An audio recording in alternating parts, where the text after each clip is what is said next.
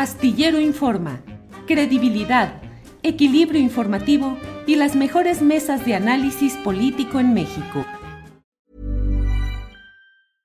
Ready to pop the question? The jewelers at BlueNile.com have got sparkle down to a science with beautiful lab-grown diamonds worthy of your most brilliant moments. Their lab grown diamonds are independently graded and guaranteed identical to natural diamonds, and they're ready to ship to your door. Go to Bluenile.com and use promo code LISTEN to get $50 off your purchase of $500 or more. That's code LISTEN at Bluenile.com for $50 off. Bluenile.com code LISTEN. I'm Sandra, and I'm just the professional your small business was looking for. But you didn't hire me because you didn't use LinkedIn jobs. LinkedIn has professionals you can't find anywhere else, including those who aren't actively looking for a new job but might be open to the perfect role, like me.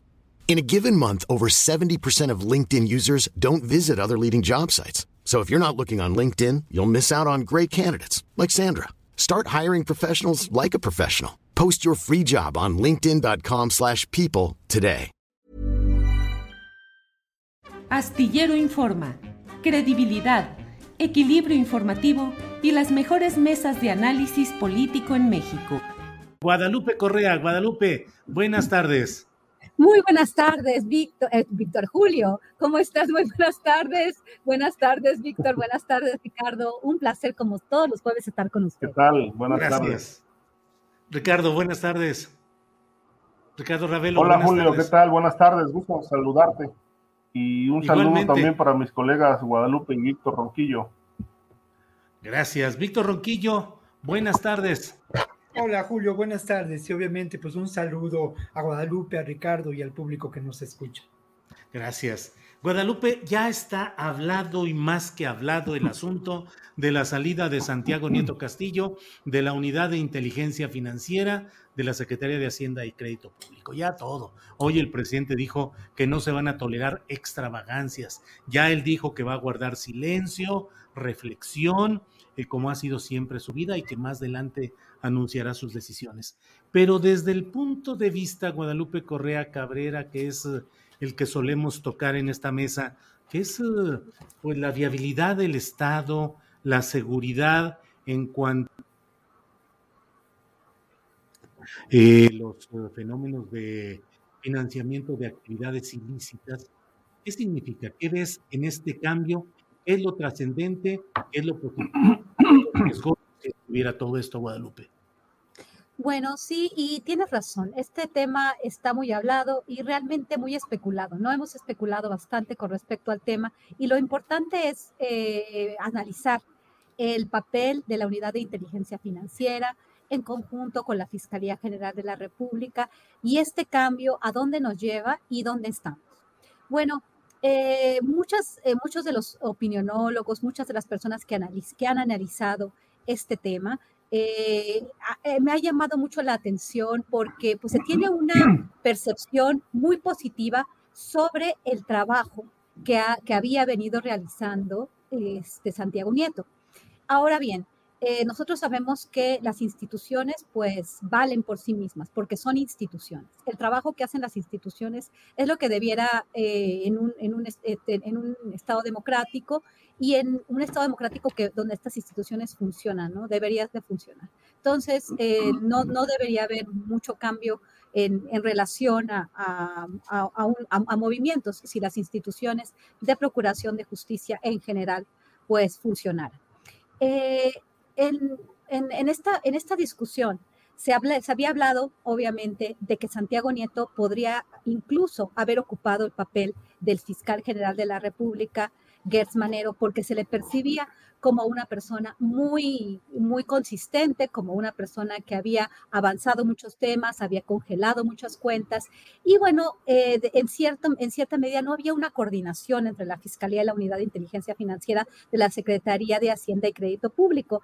Y esto pues dio eh, muchas críticas, ¿no? Nosotros inclusive criticamos esto, el caso por ejemplo de Tamaulipas es muy claro en este sentido y en, en el papel de Santiago Nieto había sido visto con muy buenos ojos. Ahora, al parecer, tenemos a otro personaje que, y al igual que Santiago Nieto, entra a esta unidad sin, sin, la, sin la experiencia absoluta, ¿no? En este tipo exclusivo de actividades. Entonces, eh, bueno, aprenderá en la marcha y aparentemente el presidente lo respalda y ha sido una persona consistente, una persona leal y una persona que, ha hecho bien su trabajo en, general, ¿no? Eh, independientemente de quien pueda pensar distinto. Pero aquí hay una cuestión muy importante. Si Santiago Nieto no se pudo coordinar con el fiscal general de la con la Fiscalía General de la República, ¿qué es lo que va a suceder? Porque por más cuentas, por más inteligencia financiera, por más cuentas que se congelen, por más eh, que se identifiquen algunas eh, actividades ilícitas y, el papel de la inteligencia en, en la cuestión financiera, si no se hace una buena investigación, si no se integran bien los expedientes para poder impartir justicia, para poder poner a los criminales en la cárcel, pues no se va a lograr nada. A mí me llama mucho la atención que estas extravagancias de las que se hablan, que no se van a tolerar, pues se han tolerado quizás en otros ambientes, en otros esquemas. Podría pensar en, el deporte, ¿no? En, la, en, la Secretaría, ah, eh, o sea, podría pensar en otros escándalos en otras eh, secretarías. Entonces, Ana Guevara, por ejemplo, ¿no? Que también ha sido criticadísima y aparentemente se ha comprobado malos manejos en esta área de la administración pública. Y entonces, bueno, la, la, cuestión de la fiscalía también ha habido extravagancias, ha habido selección, este, aplicación selectiva de justicia y pues muchas críticas, ¿no? Sí, sí, si, el nuevo titular de la unidad de inteligencia financiera hace bien su trabajo como, que, como se percibió que lo hace Santiago Nieto, pero si la Fiscalía General de la República sigue actuando como ha actuado hasta la fecha, pues no vamos a tener ningún resultado. Entonces, independientemente de cualquier discusión con relación a lo que sucedió con Santiago Nieto, las personas vienen y van, las instituciones se mantienen y son fuertes o no, dependiendo de cómo, de cómo avancen los casos. Y los casos no han avanzado. Entonces, pues sí me preocupa bastante. El caso, por ejemplo, de Tamaulipas, ya para terminar, este, parece, pareciera ser que, que, ya él está desaforado y todo quedó en la, queda en la Fiscalía General de la República. Santiago Nieto ya hizo su investigación, los demás hicieron su, su este, eh, pusieron algunas piezas este, en orden y bueno, ¿qué ha pasado con, con eh, Francisco Javier García Cabeza de Vaca? Se la sigue paseando con el Departamento de Estado en Estados Unidos como si fuera un gran jefe de Estado, ¿no? Porque ni siquiera eh, este, va a necesariamente a tratar temas que le competen, sino simplemente a sacarse la foto a la Organización de, la, de, Estados Americanos, a, obviamente al, al, Departamento de Estado, al Wilson Center, se saca una foto con un vicepresidente de un think tank muy importante. ¿Y qué, qué, ¿Cuál, es, ¿Cuál ha sido el papel de la Fiscalía? Y ya lo dijo el nuevo titular de la Unidad de Inteligencia Financiera, él ya no tiene nada que ver con esto. De nuevo, el papel del fiscal general de la República que ha recibido un, un completo apoyo por parte del presidente de México. Entonces aquí también ha habido una no tolerancia o, una, una, cero tolerancia selectiva a la corrupción y a los excesos en la administración pública. Gracias, Guadalupe. Eh, Víctor Ronquillo, Em, ¿Qué opinas? ¿Qué es el saldo? ¿Cuál es el saldo? ¿Lo positivo, lo negativo de esta salida de eh, Santiago Nieto de la UIF? Y también preguntarte si crees que fue una decisión eh, netamente política o si hubo algún otro tipo de razones válidas para la salida de Santiago Nieto. Por favor, Víctor Ronquillo. Bueno, eh, hay una parte de la pregunta que habías formulado al principio, Julio, que es eh, clave y tiene que ver con este elemento de la viabilidad del Estado que de alguna manera tocamos en distintos momentos. No sé si tengo problemas ahí. Sí, estoy de nuevo. sí se está yendo. Y, ahí ya se oye la voz parece, bien primero que debo decir es que yo busqué, me busqué y busqué a Ricardo, busqué a Guadalupe, busqué a Julio en la lista de los posibles invitados a la boda. Obviamente, y el único que estaba era Víctor Ronquillo. Los encontré a ellos. Estamos teniendo aquí problemas. Tampoco encontré a quienes podríamos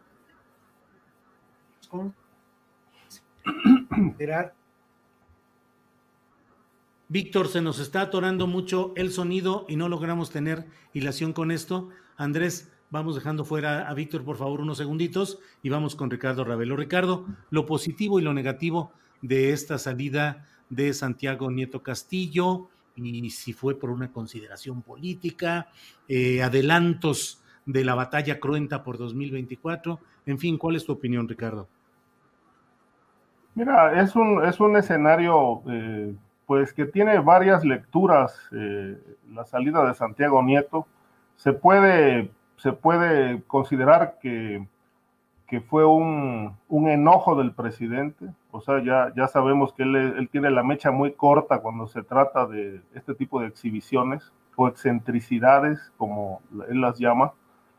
Pero me parece que un presidente que se deje llevar por emociones está dejando de lado eh, la parte sustancial de, quienes lo acompañan en el gabinete, ¿no? Como, como le dijo Henry Kissinger a, Oriana Falachi cuando la guerra de Vietnam y esta le preguntó que si, si tenía algún significado el dolor, las muertes de tanta gente que, que estaba sufriendo, él dijo, en política las emociones no sirven absolutamente para nada. Entonces, si, estas, esta decisión se tomó por un enojo, pues mal por el presidente, pero a los funcionarios eh, lo que lo sostiene son los resultados. Y me parece que aquí en la unidad de inteligencia financiera y en la Fiscalía General de la República eh, se venían dando algunos cortocircuitos. Es decir, se entiende que en teoría el objetivo central de Santiago Nieto era eh, golpear, eh, digamos, el, el, nervio financiero de la mafia, del crimen organizado. Y en función de eso se enderezaron muchas eh, políticas y acciones, del golpe al huachicol y a las redes que se beneficiaron de, del, del, robo de combustibles, obviamente el lavado de dinero, que hay, a, a decir verdad es un delito que en anteriores administraciones nunca se combatió. Por lo menos yo no recuerdo una sentencia ejemplar donde alguien esté realmente recluido por ese delito, ni por delitos fiscales, como ahora ha ocurrido, bueno, que están presionando a las empresas para que cubran con sus impuestos. El tema de las factureras fue otro problema gravísimo donde la UIF intervino eh, más allá de los resultados, ahorita comentamos eso, pero el asunto de las aduanas, ¿no? hay, hay, hay, algunas investigaciones, dos o tres investigaciones importantes eh, contra agentes aduanales y administradores de aduanas eh, que la UIF llevó a, buen puerto y bueno, terminaron destituyendo a los funcionarios. Recuerdo el caso de Tuxpan, Veracruz, el, el caso de la aduana de Puerto Progreso en, en, en Yucatán, la, la, aduana, bueno, la aduana del aeropuerto de la Ciudad de México, donde se descubrió ahí un, una, una red de corrupción importantísima y en otras tantas también, de tal suerte que, bueno, ¿qué fue lo que, lo que causó crisis en la, en la unidad de inteligencia financiera? Eh, creo que la mala relación de Santiago Nieto con el fiscal. Hay versiones incluso de que, bueno, el fiscal se quiso quitar de encima a varios funcionarios que le incomodaban. Uno de ellos, sin duda, pues se maneja que era Julio Scherer, el otro Santiago Nieto. Pero la gran pregunta es, ¿a qué se debe la falta de resultados? Más allá de las buenas intenciones de Santiago Nieto de congelar miles de cuentas ligadas al crimen, miles de cuentas de empresas, ¿por qué no se dieron los resultados? ¿Por qué hay tan, hay tan pocas sentencias eh, ejemplares y firmes en los delitos de corrupción y sobre todo de, de delincuencia organizada? Siempre se dijo que el problema era la, estaba en la fiscalía porque por algunos intereses oscuros las carpetas no se integraban bien, pero al mismo tiempo se le echaba la culpa a Santiago Nieto de que las, eh, las investigaciones estaban mal construidas y que con esos elementos eh, débiles no era posible llevar a cabo consignaciones eh, importantes que fueran a derivar en sentencias firmes.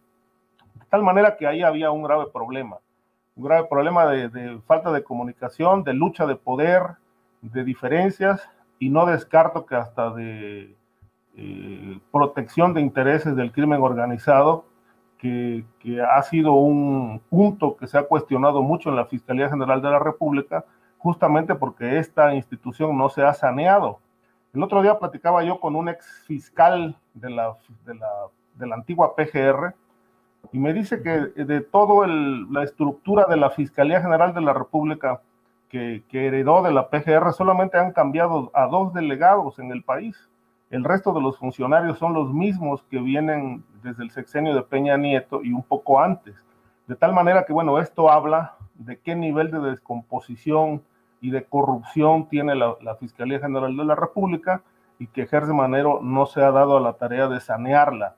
Creo que si algo eh, arrastró Santiago Nieto en esta etapa de tres años fue falta de resultados y si había algún hartazgo del presidente en este sentido, pues bueno, la boda fue un, un buen pretexto para destituirlo. Bien, gracias Ricardo. Eh, Víctor Ronquillo ya está por aquí. Víctor, nos anda jugando malas pasadas lo tecnológico, pero saldremos adelante, Víctor. Saldremos este adelante, como siempre, y hay que ser tercos. Bueno, yo decía que, que, busqué en la lista de invitados a ver si estaba Julio Astillero, si estaba Guadalupe Correa, Ricardo Ravelo, a ver si me encontraba yo o alguno de mis primos, ¿no? Pues la verdad de las cosas que me decepcioné mucho porque no estábamos en esa lista de invitados. Y bueno, lo digo eso porque al final de cuentas, esto nos revela una terrible realidad y es constancia de dos elementos. Por una parte, de la terrible inequidad que existe en este país. Yo, pues de verdad que, siento cierta admiración por, por Santiago Nieto, pero también me pregunto de dónde vinieron los dineros para tal eh, bodorrio, ¿no? De verdad, es increíble. Este, Carla también, la consejera, pues bueno, pues uno revisa su historia, su currículum y se da cuenta que pertenece a esta aristocracia que existe en nuestro país. Una aristocracia de donde estamos excluidos la mayoría de los mexicanos. Eso es terrible.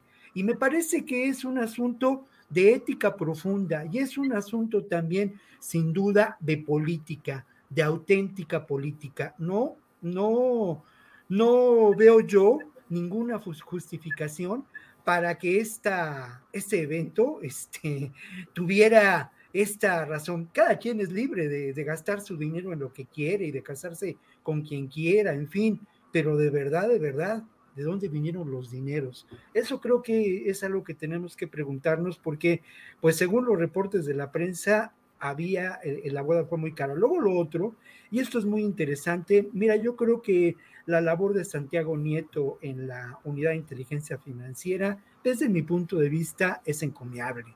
No hay que olvidar que fueron más de 4 mil millones de, pesos los que eh, en, en cuentas congeladas se realizaron el año pasado. Tampoco hay que olvidar que estas cuentas que fueron congeladas se dan en tres elementos que son fundamentales.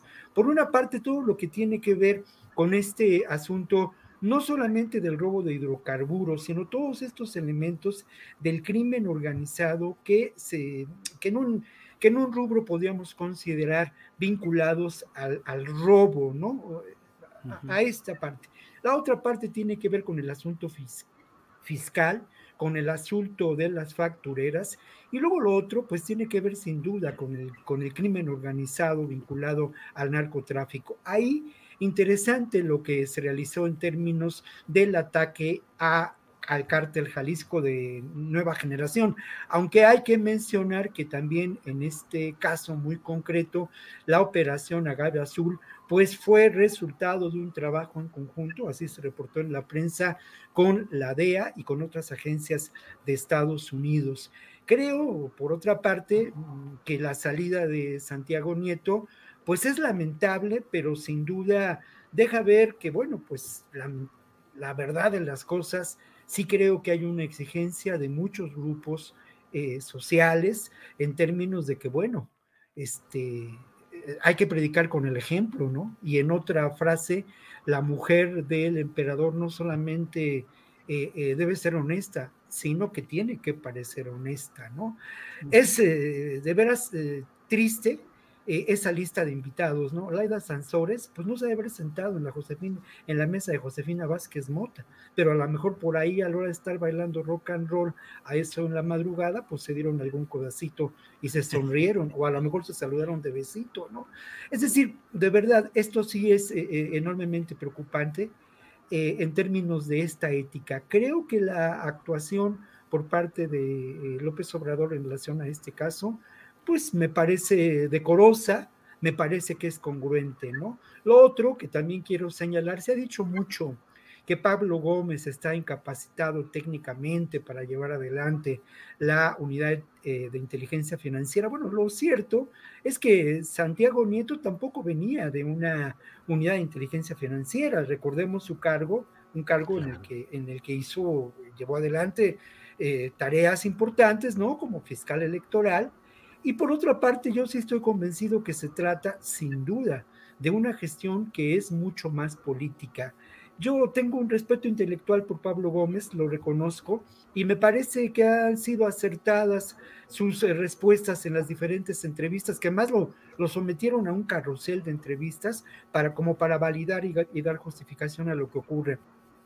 Lo que, lo que temo es que lamentablemente, eh, como lo dije la semana pasada, pues eh, el, el, de veras eh, causarle un, eh, ¿cómo llamarlo? Simbrar al sistema político mexicano en su conjunto es mucho más difícil de lo que, de lo que podemos pensar, pero me parece que la gestión de Pablo Gómez puede apuntar hacia allá, porque al final de cuentas la gestión y la actuación de Pablo Gómez como como un personaje de la política mexicana desde sus años de guerrillero, siempre eh, a, atendieron a ese, a ese intento de veras de llevar adelante un cambio de fondo y dejar atrás esta ah, simulación terrible de eh, la política en México, eh, fundada en un sistema pues de corrupciones, ¿no? Como, como claro. ocurrió después de la revolución.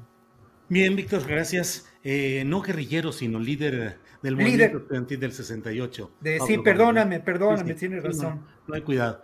Eh, bueno, mm, déjenme ver si puedo plantear esto de una manera adecuada. Bien o mal, la decisión de la salida de Santiago Nieto Castillo obedece, al menos en el encuadre público, a los invitados, a las relaciones, Ili Ortiz, Josefina Vázquez Mota, Carolina Villano, en fin. El general Salvador Cienfuegos acaba de reaparecer en público. Lo hizo para la entrega de uno de los premios de periodismo que organizan algunas fundaciones o organizaciones privadas, en este caso la fundación eh, que organiza el Premio Nacional de Comunicación, José Pajés Yergo, un periodista tabasqueño muy reconocido en la dirección de la revista Siempre.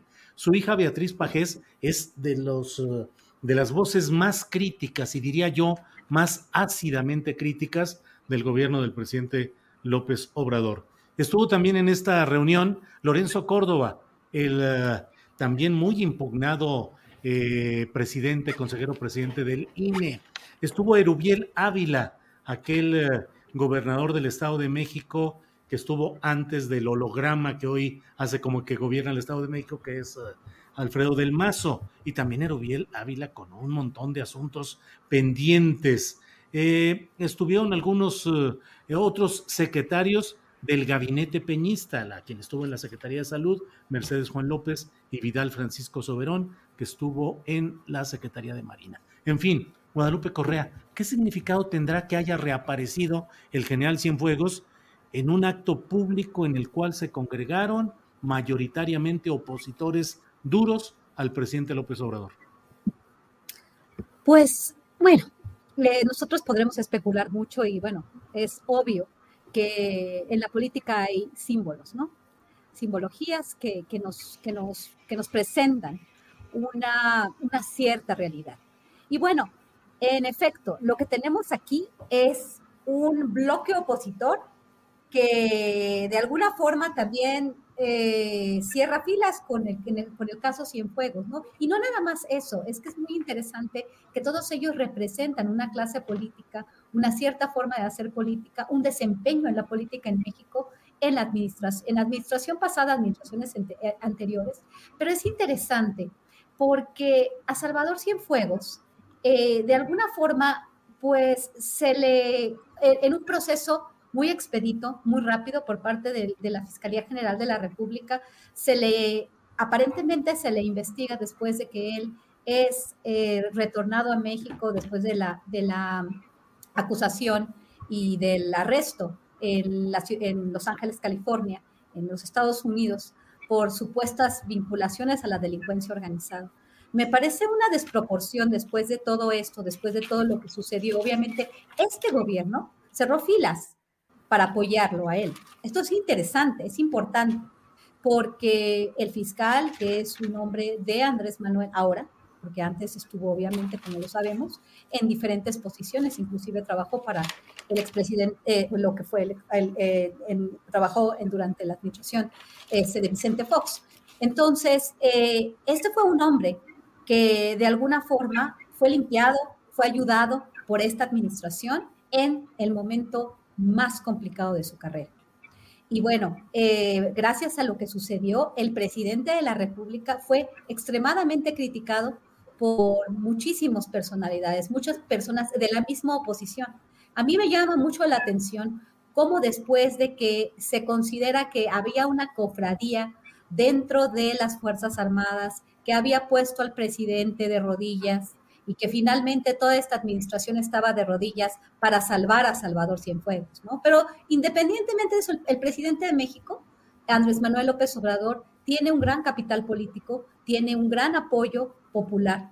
Entonces eh, decide eh, cerrar filas con, con Salvador Cienfuegos y ahora él aparece como parte de un grupo, este, hacen que todo esto se mediatice y hacen presente este bloque opositor, todas estas personalidades que están en contra del proyecto de la 4T e invitan a Salvador Cienfuegos. Entonces a mí me parece un poco eh, me, me, llena de dudas, ¿no? Esta aparición. Esta aparición, ¿por qué? Porque las acusaciones en Estados Unidos que aún quedan vivas en, en, la mente de muchos mexicanos y se, y se piensa en México, eh, por, porque fue una investigación en los Estados Unidos, que él realmente estuvo vinculado, independientemente de la mala eh, investigación también que se, hizo, en Estados Unidos, o por lo menos la parte de la investigación que nos dieron a nosotros o con la cual llegó eh, Salvador Cienfuegos, ¿no?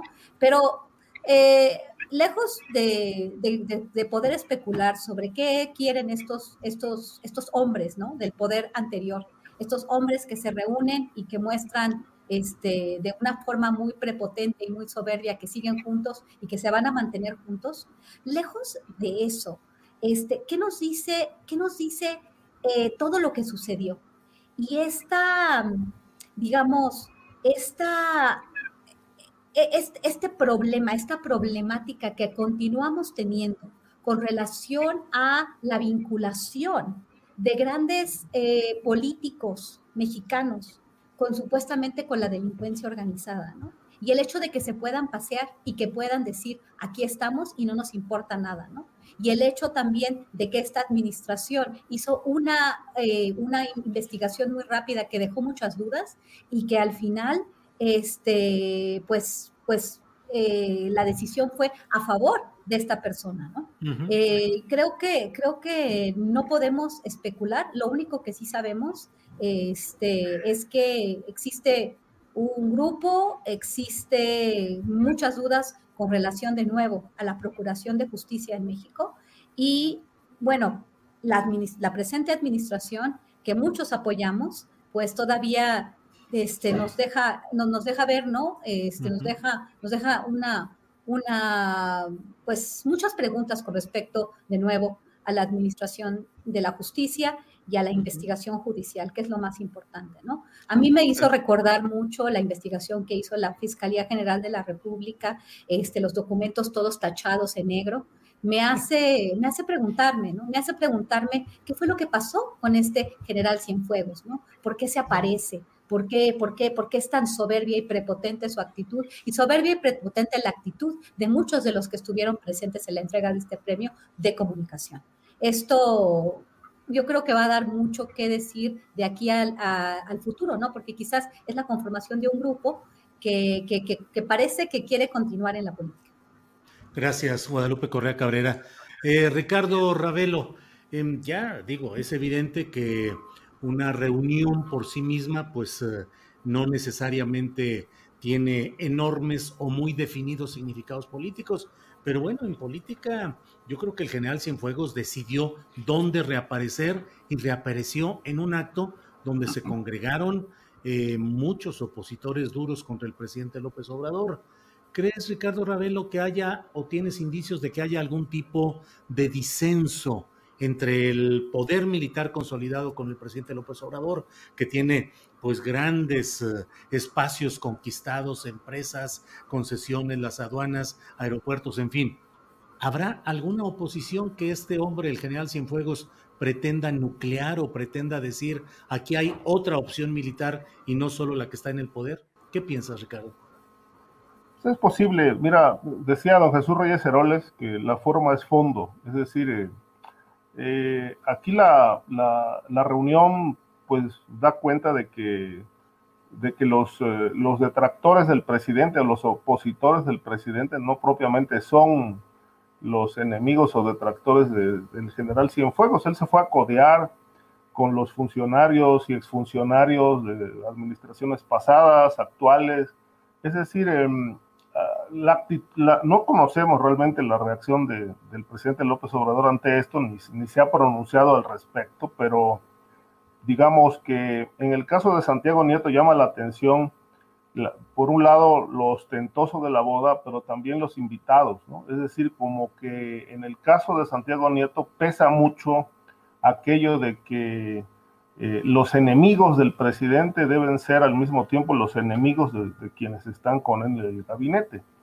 Y en el caso de las Fuerzas Armadas, la presencia de, de Salvador Cienfuegos pues parece tener un, un, significado totalmente diferente, ¿no? Se codea con estos personajes, Ili Ortiz, eh, los que ya mencionamos, el propio Córdoba, ¿no? Con un, nivel de, de polémica muy fuerte justamente ahora por el asunto del, de la consulta por la revocación de mandato, que si les falta dinero, que si necesitan una cantidad multimillonaria para llevar a cabo ese ejercicio, etcétera. Entonces, en medio de toda esta polémica, este, que obviamente van creciendo, eh, aparece Cienfuegos, muy quitado de la pena, bromeando, eh, yo coincido con Guadalupe con, en, esta, en esta descripción. Me parece una, una postura cínica, eh, valemadrista y además eh, eh, infundado en, en, todo este velo de impunidad que la propia Fiscalía General de la República le, le hizo el traje a la medida, ¿no? Es decir, después de aquel golpe certero a la figura militar y sobre todo a un personaje de su envergadura, un exsecretario de la defensa, que lo humillan, que lo detienen ante su, en frente de sus familiares, que lo acusan de servir al crimen organizado. Y luego en México le, le quitan, bueno, no le quitan, simplemente niegan el ejercicio de la acción penal porque se dice en las conclusiones que no hay ningún elemento, pues bueno, esto deja muchas dudas yo coincido con lo que hemos hablado al respecto Guadalupe ahora y en otro momento sobre el caso Cienfuegos, de que realmente eh, la decisión fue no afectar los intereses de una cierta ala militar que le debe resultar importante al gobierno de la Cuarta Transformación, porque si, si algo hicieron, si algo hicieron en favor de Cienfuegos es porque algo conviene eh, mantener eh, en secreto o mantener un, un, nivel de relación no ríspida con ningún, ninguna ala del ejército mexicano. En fin, uno puede adentrarse en este laberinto de las especulaciones, pero bueno, al final del día eh, todo tiene un, sentido y, y, ciertas coincidencias, ¿no? Creo que la, la, el golpe al, al, al general Cienfuegos sin duda se, se, manejó como una afrenta al, ejército, pero el trabajo desasiado que hizo la fiscalía obviamente no depura el, el, tema, ¿no? Es decir, no nos queda un, quedaron rastros ahí muy contaminados mm, que huelen muy feo respecto de qué enjuagues realizó el general Cienfuegos como secretario de la defensa, cómo se vinculó al crimen, es decir, en el imaginario colectivo, este, eh, no, se, no, se limpió de la memoria colectiva eh, ese, ese, golpe certero al militar que estaría vinculado a, intereses del crimen organizado. No sabemos realmente si el, general pueda viajar a Estados Unidos o no, eso, eso no ha quedado claro porque habría que pues indagar cómo quedó la relación con la DEA.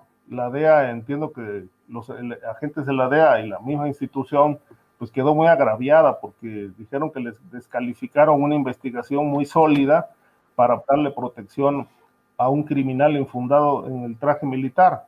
Pero en fin, la presencia de Cienfuegos, por supuesto, es polémica y seguirá siendo polémica y me parece que pues quedará ahí grabada entre los hierros y desatinos de la cuarta transformación como lo fue en su momento el caso Ovidio Guzmán.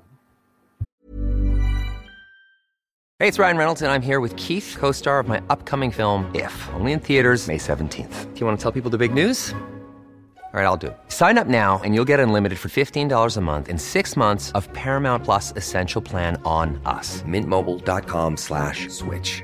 Upfront payment of $45 equivalent to $15 per month. Unlimited over 40 gigabytes per month. Face lower speeds. Videos at 480p. Active Mint customers by 531.24 get six months of Paramount Plus Essential Plan. Auto renews after six months. Offer ends May 31st, 2024. Separate Paramount Plus registration required. Terms and conditions apply if rated PG. Millions of people have lost weight with personalized plans from Noom like Evan, who can't stand salads and still lost 50 pounds. Salads, generally, for most people, are the easy button, right? For me, that wasn't an option. I never really was a salad guy. That's just not who I am. But Noom worked for me. Get your personalized plan today at Noom.com. Real Noom user compensated to provide their story. In four weeks, the typical Noom user can expect to lose one to two pounds per week. Individual results may vary.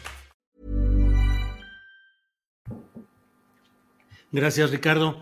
Eh, Víctor Ronquillo, la verdad es que mm, pues no puede dejarse de lado el hecho de que algunos de los premiados fueron pues personajes que, mm, es decir, uno de los eh, premios fue para el diario El Universal y pronunció un discurso para recibir ese galardón el hijo de Juan Francisco Ili Ortiz, que está en el centro de la discusión relacionada con la salida de Santiago Nieto Castillo. Otro premiado fue Lorenzo Córdoba como premio de la, a la democracia, premio de democracia. Estuvo también el ex rector de la UNAM, José Narro, quien ha sido también objeto de señalamientos críticos de parte del presidente López Obrador. A lo mejor ahí están llamando ya, Víctor, para dar alguna exclusiva o alguna invitación para alguna boda. Entonces, pues me parece que era inocultable el, el, legítimo, porque finalmente pues es un ejercicio cívico legítimo, pero un posicionamiento político contrario a las políticas del presidente López Obrador, y ahí llega a reaparecer el general Cienfuegos. ¿Qué lectura política te sugiere todo esto, Víctor Ronquillo? Bueno, lo primero que debo decir es que me pone de muy buen humor que ahora nos hayamos convertido en cronistas de sociales, mi pues querido Julio, una pues boda, una entrega de premios, ¿no? Eso, eso nos debe ver Claro, o sea, ¿sabes qué? Bueno, eso es parte de lo que diría mi maestro José Agustín, la tragicomedia mexicana, ¿no? Pues sí, pero es que además allí están la nota roja y la nota de sociales, dan las pistas de lo que pasa hoy en México, ¿no? Claro, yo fíjate que hago una lista de los que aparecen en el Reforma los viernes, en esta revista de sociales, para ver cuántos van a aparecer después en eso, en la nota roja y la corrupción política y esto, ¿no? Sí, es, eh, de verdad, este, bueno, mira, creo que tienes toda la razón en esta lectura que haces, Julio, sobre la posible eh, presencia del general, dejando ver que existe una ala, pues, de disidencia, dentro del ejército, pero una la disidencia que tiene un, enorme poder económico, un enorme poder político y que de alguna manera confirma esta presencia en este evento, que el ejército no es un grupo monolítico, ni mucho menos, que hay diferentes corrientes, posiciones y que de alguna manera hay una presencia creciente de grupos de poder dentro del ejército que han sido afectados por la acción de la cuarta transformación o las distintas acciones. No, no queda la menor duda de ello. Lo otro, mira, en política tú lo sabes mejor que yo, Julio, porque pues es tu mero mole, ¿no? En política no hay cosas accidentales, no hay azar, todo tiene que ver con un cálculo y todos estos personajes saben muy bien hacia dónde van encaminando sus acciones y sus eh, posibles presencias y sus posibles alianzas. Yo diría que la presencia del general Cienfuegos en torno a esta entrega de premios, eh, pues eh, organizada, protagonizada, programada por Beatriz Pajés Yergos, que como lo dijiste, es una de las voces, yo diría, y y con todo respeto, pero es una mera descripción, es eh, una de las voces más estridentes de la disidencia, ¿no? Entonces, bueno, creo que esto nos deja ver claramente eh, la presencia de estos grupos al interior del ejército y también lo que de alguna manera, pues eh, es muy importante señalarlo, el que estos grupos establecen alianzas con otros grupos de oposición en el escenario de la política. Tampoco esto nos debe espantar, ni hay que preocuparse, ¿no? Al final de cuentas, la política, entre otras muchas cosas, es debate y es acción. Sí, sí sorprende, porque al final de cuentas habría que preguntarse eh, cuál fue la causa de eh, la liberación en los hechos del el general Cienfuegos. ¿Fue la insuficiente investigación realizada por la DEA. Ese fue el argumento oficial, ¿no? Fue eh, lo que dijo en, algún momento dado la juez que llevó adelante el caso, que había una situación política a considerar. Creo que ahí hay elementos que te podemos ponderar. Y luego lo otro, eh, o fue el que el general Cienfuegos, al final de cuentas, como lo mencionaba yo en esas semanas que discutimos este asunto, pues sin duda también tiene alianzas eh, muy fuertes con esos espacios de lo que podemos considerar los sótanos del poder de las agencias de seguridad de Estados Unidos. Y así como lo hemos venido diciendo semana con semana, estos grupos de poder, ese complejo militar industrial, ya lo mencioné, no iba a pasar una semana sin que lo mencionara, este complejo militar industrial sigue actuando y este complejo militar industrial actúa en términos geopolíticos. Y no hay duda que tenemos que pensar como una posible hipótesis el, hecho de la liberación del general, la presión que él mismo ejerció desde allá, desde el penal y desde eh, eh, eh, la celda en que se encontraba en Nueva York a este grupo para que se viera liberado. lamento yo mucho el que en su momento el general eh, pues bueno, esto deja ver la entereza y de qué están hechos estos personajes, ¿no? Cuando el fuego le llegó a los aparejos, el general escribió una carta eh, solicitando la intervención de quien es el comandante mayor de las Fuerzas Armadas, de López Obrador. Meses después, aparece en una reunión abrazándose, festinando, pues con, personajes que sin duda forman parte de la oposición política. Está, está en su libertad, simplemente que bueno, pues es, sin duda, esta es una época de definiciones, ¿no?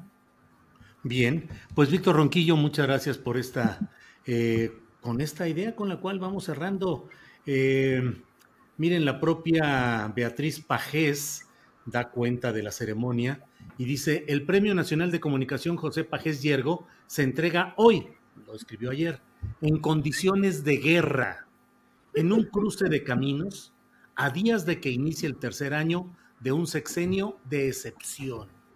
Tres años en que se han afectado derechos y libertades de los ciudadanos. En fin, pues creo que habrá materia para ir viendo exactamente qué significó esta reunión y en particular la presencia, la reaparición del general Cienfuegos. Guadalupe Correa Cabrera, otro de los asuntos interesantes, relevantes de, estas, de esta semana, de estos días, ha sido el que el presidente de la República presidió una sesión del Consejo de Seguridad de las Naciones Unidas. Dado que esta es una mesa sobre seguridad, pues vamos a tratar de abordar. Guadalupe, ¿qué significado real tuvo? ¿Es un significado protocolario nada más? ¿Tiene trascendencia? el plan de fraternidad y bienestar que presentó el presidente de la República ahí, ¿tiene viabilidad o es solamente buenos deseos? Bueno, obviamente en este tipo de foros, en este tipo de foros internacionales, pues siempre hay buenos deseos, son actos protocolarios, pero también tienen muchísimo significado. Y bueno, ya también se ha hablado hasta el cansancio probablemente sobre la participación del presidente mexicano en Naciones Unidas. Sin embargo, a mí me parece interesantísimo si leemos eh, con cuidado o si escuchamos con cuidado algunas, algunas partes de este discurso. Eh, y además la llegada de Andrés Manuel López Obrador a Naciones Unidas con el aplauso de una o sea, de, una, de un grupo importante de migrantes, lo cual simbólicamente también tiene mucho que ver la cobertura mediática con relación a este apoyo y de alguna forma los medios hegemónicos eh, apoyando de alguna forma el discurso de Andrés Manuel López Obrador. El discurso de Andrés Manuel López Obrador en, Estados Unidos va muy de la mano con el, el, con el plan de los Estados Unidos, de los grandes hombres del poder, de esta eh, bueno, también del Vaticano. Y esto es bien interesante porque al parecer, y esto es lo que muchas personas no alcanzan a, analizar, se analiza al presidente como un presidente viva los pobres, lo que al presidente le gusta, lo que el presidente ha hecho eh, bueno, el discurso que ha tenido el presidente a lo largo de su trayectoria política. Eh, primero los pobres, eso es importante, el combate a la desigualdad, este fondo que aparentemente pues, es un, fondo que reconoce estos problemas de desigualdad y de pobreza, esta idea de, pues, de cobrar una parte del, ingreso de, los, las personas más ricas del mundo, no, se dice quiénes son obviamente, pero eh, hacer este fondo y dárselo a los que menos tienen, ¿no? Eh, pues obviamente no sabemos si esto vaya a tener viabilidad, pero es interesante ver cómo esto va de la mano ah, del, del gran reseteo del Foro Económico Mundial, este, de esta renta universal que han planteado pues, los grandes hombres del poder, que han planteado el poder económico en realidad, porque es, es una realidad que desde antes de la pandemia y con la pandemia se ha reducido el nivel de vida de muchas personas y un gran, eh, hay, hay, un, hay una gran disatisfacción. Por el otro lado, también hay que entender que estas propuestas de la renta eh, universal, estas propuestas de, hacer un reseteo de la economía con esta visión de distribución aparentemente, pues eh, se, adaptan muy bien al discurso de Andrés Manuel, a sus programas sociales. Y es interesante cómo Andrés Manuel también al mismo, al mismo tiempo maneja toda esta idea de Simón Bolívar, ¿no? Esta idea del bolivarianismo, con relación a, eh, de alguna forma, erosionar las soberanías y formar un gran, un gran bloque, ¿no? Donde parece, aparentemente, aparentemente, México tendría el liderazgo, ¿no?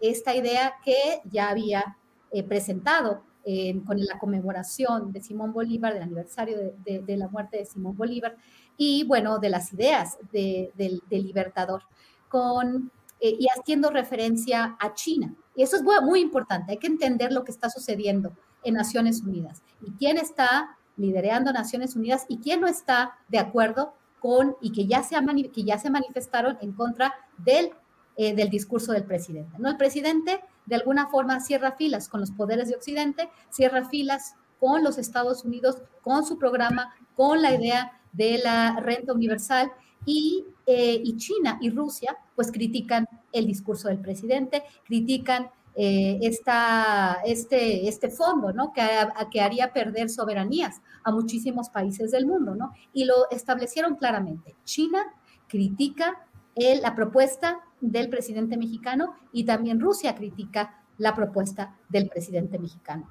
Y ah, en primera instancia, Andrés Manuel López Obrador, con esta idea del bolivarianismo, con esta idea de, querer ser este gran Simón Bolívar, ¿no? Que une todos los pueblos de América Latina. Este, ¿Para qué? Para cerrar filas con Estados Unidos e ir en contra de China. Que Hace sentido, ¿por qué? Porque el presidente, pues, eh, entiende, ¿verdad?, que si Estados Unidos entra en crisis, pues también México va a entrar en crisis. No estoy hablando de mis ideologías, estoy hablando de lo que es.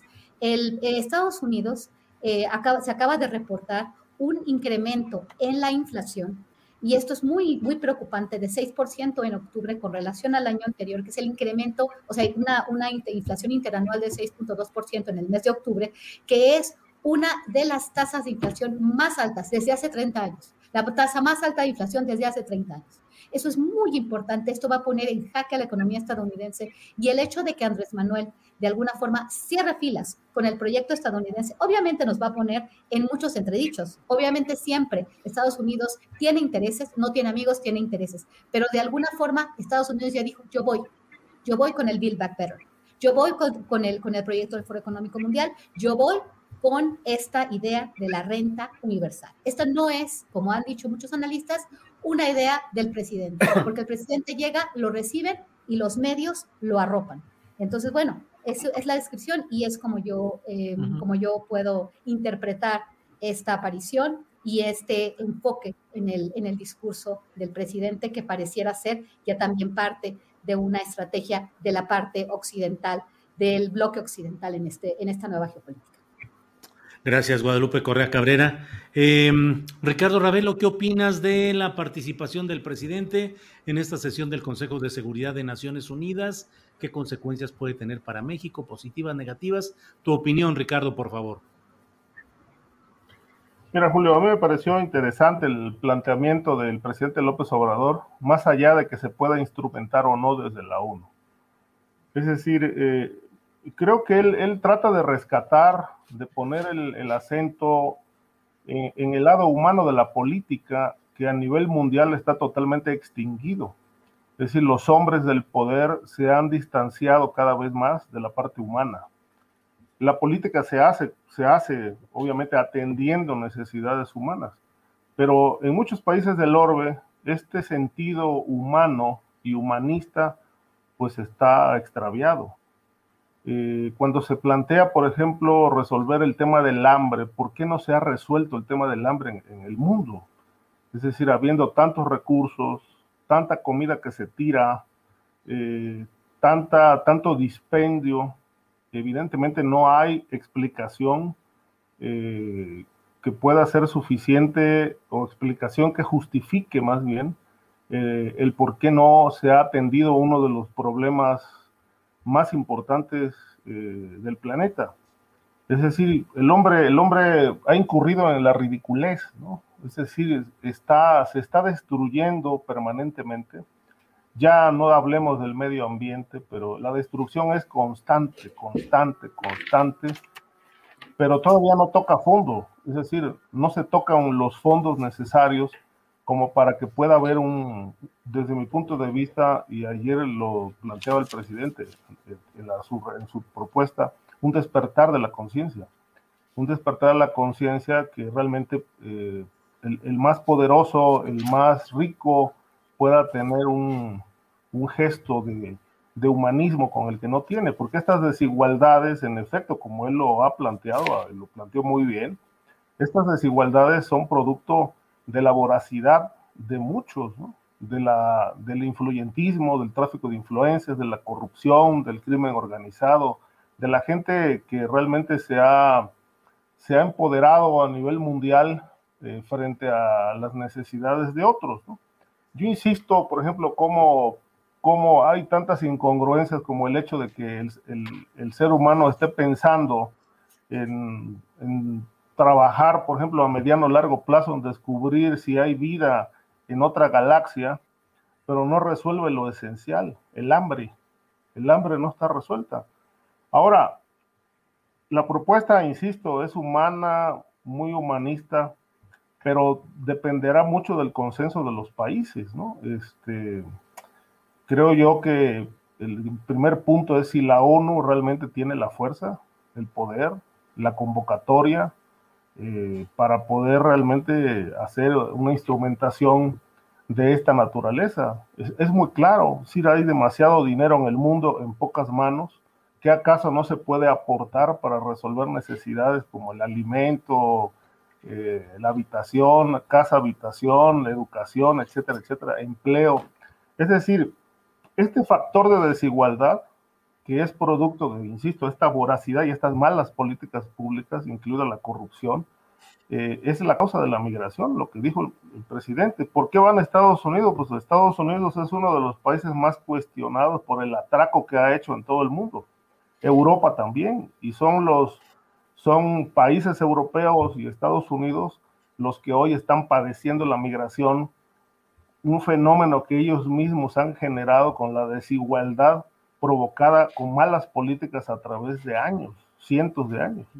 Entonces, estas consecuencias pues no surgieron de la noche a la mañana, son producto de malas políticas y de, este, de esta ambición desmedida de poder que eh, es la causa de que el ser humano esté generando tanta desigualdad y tanta pobreza en el planeta.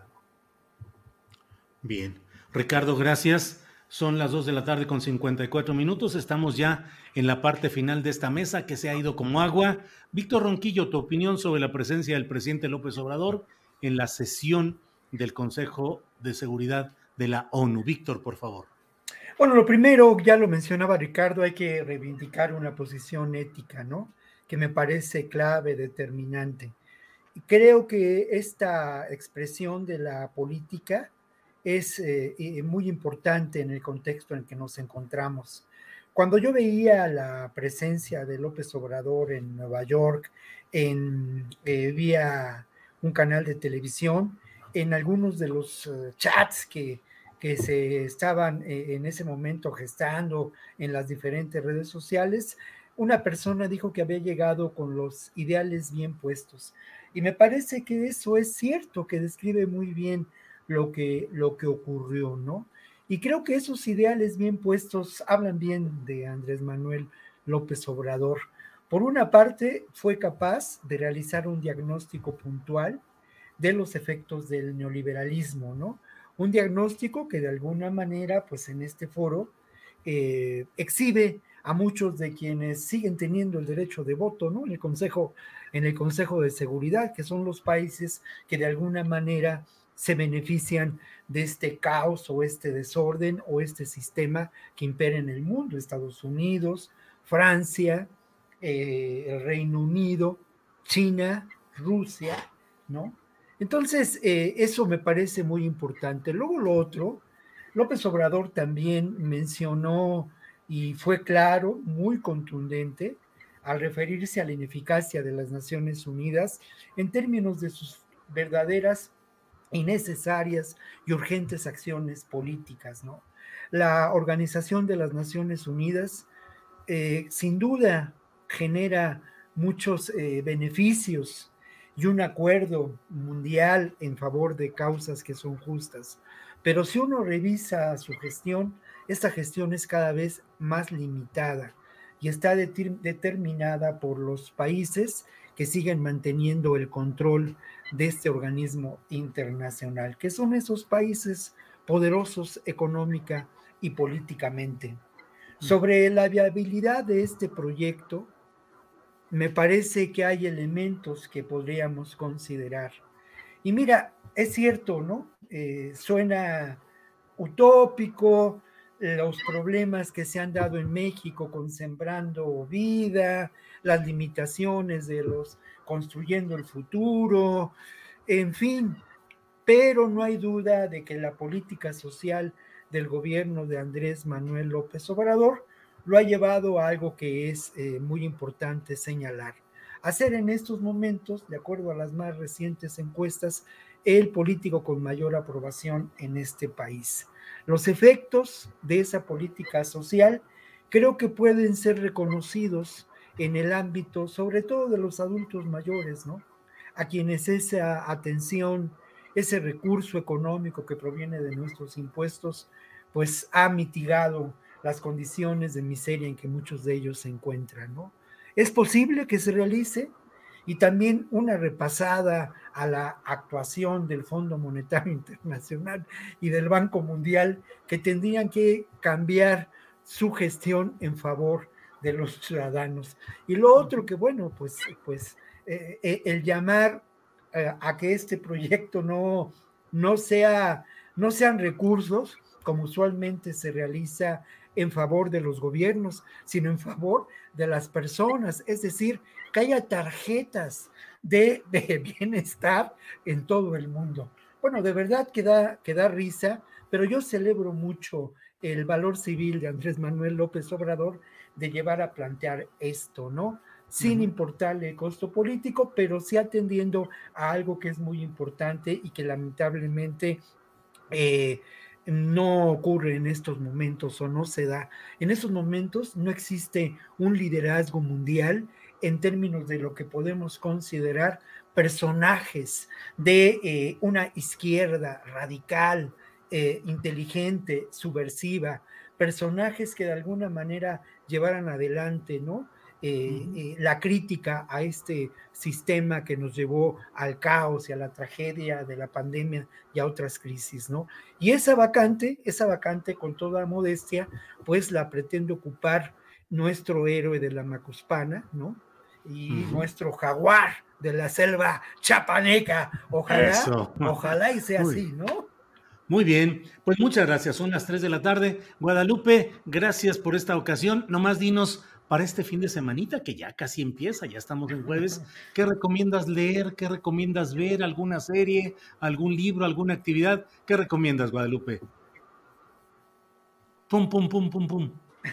Sí, eh, a propósito de la, de, la, de la discusión que tuvimos ahorita sobre Naciones Unidas y sobre mi comentario con relación a cuál es la propuesta, ¿no?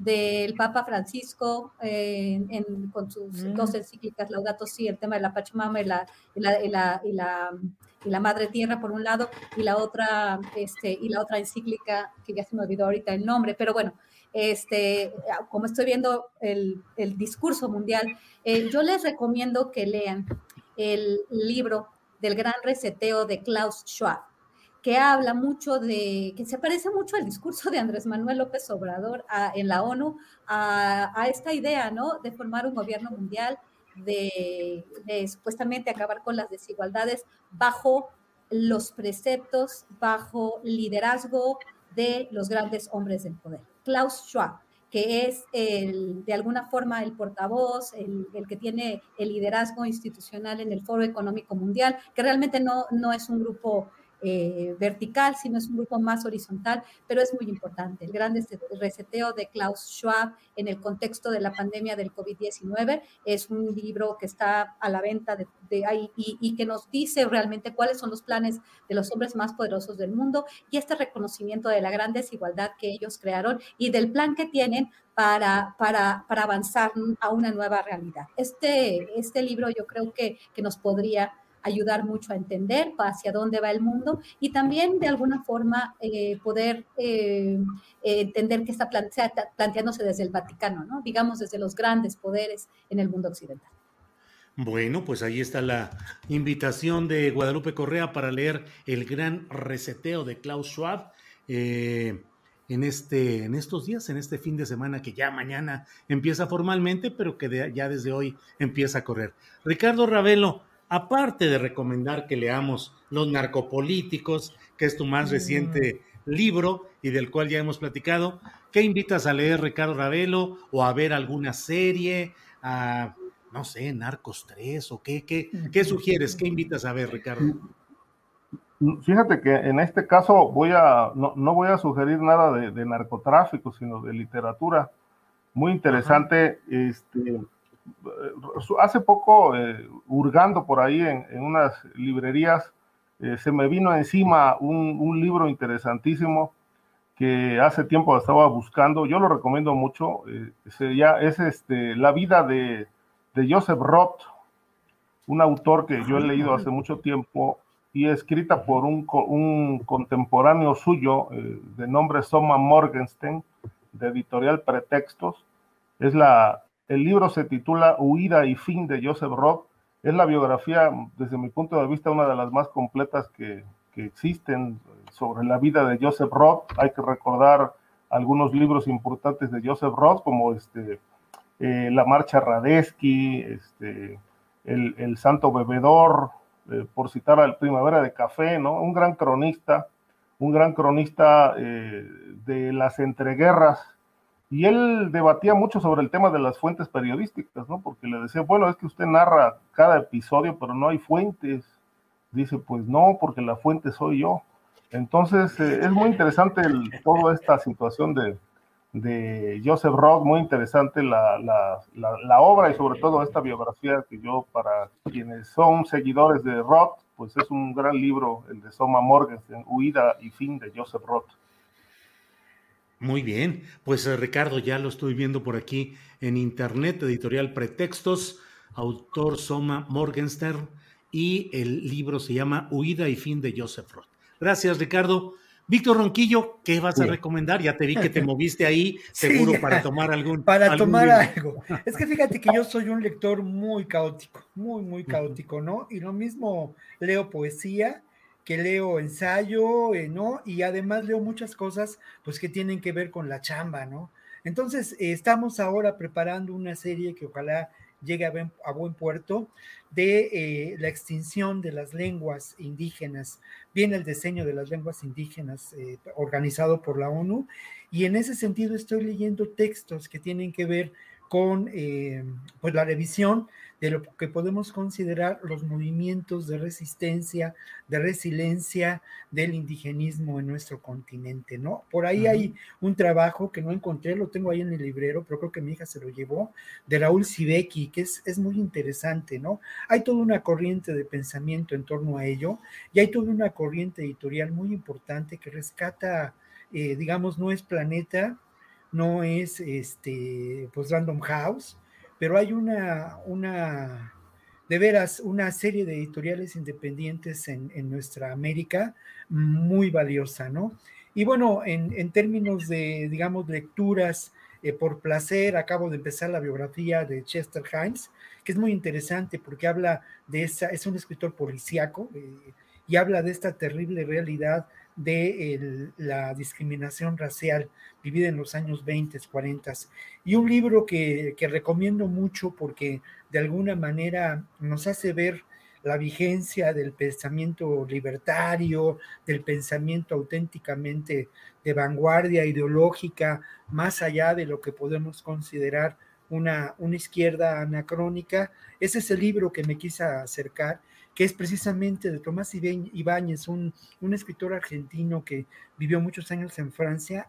Él es anarquista y tiene un libro que es una colección de ensayos desde los años, pues propiamente 50 hasta nuestras fechas, y se llama anarquismos a contratiempo y hace una revisión y deja ver algo que es fundamental, cómo el pensamiento anarquista se mantiene en movimiento, dada, dada su esencia, ¿no? Y cómo es difícil atraparlo, definirlo y, eh, y digámoslo así, medir, pero su esencia liberadora está ahí dada. Y algo que eh, por lo que me interesa mucho este autor, Tomás Ibáñez, es porque él intenta dos ejercicios fundamentales, ¿no?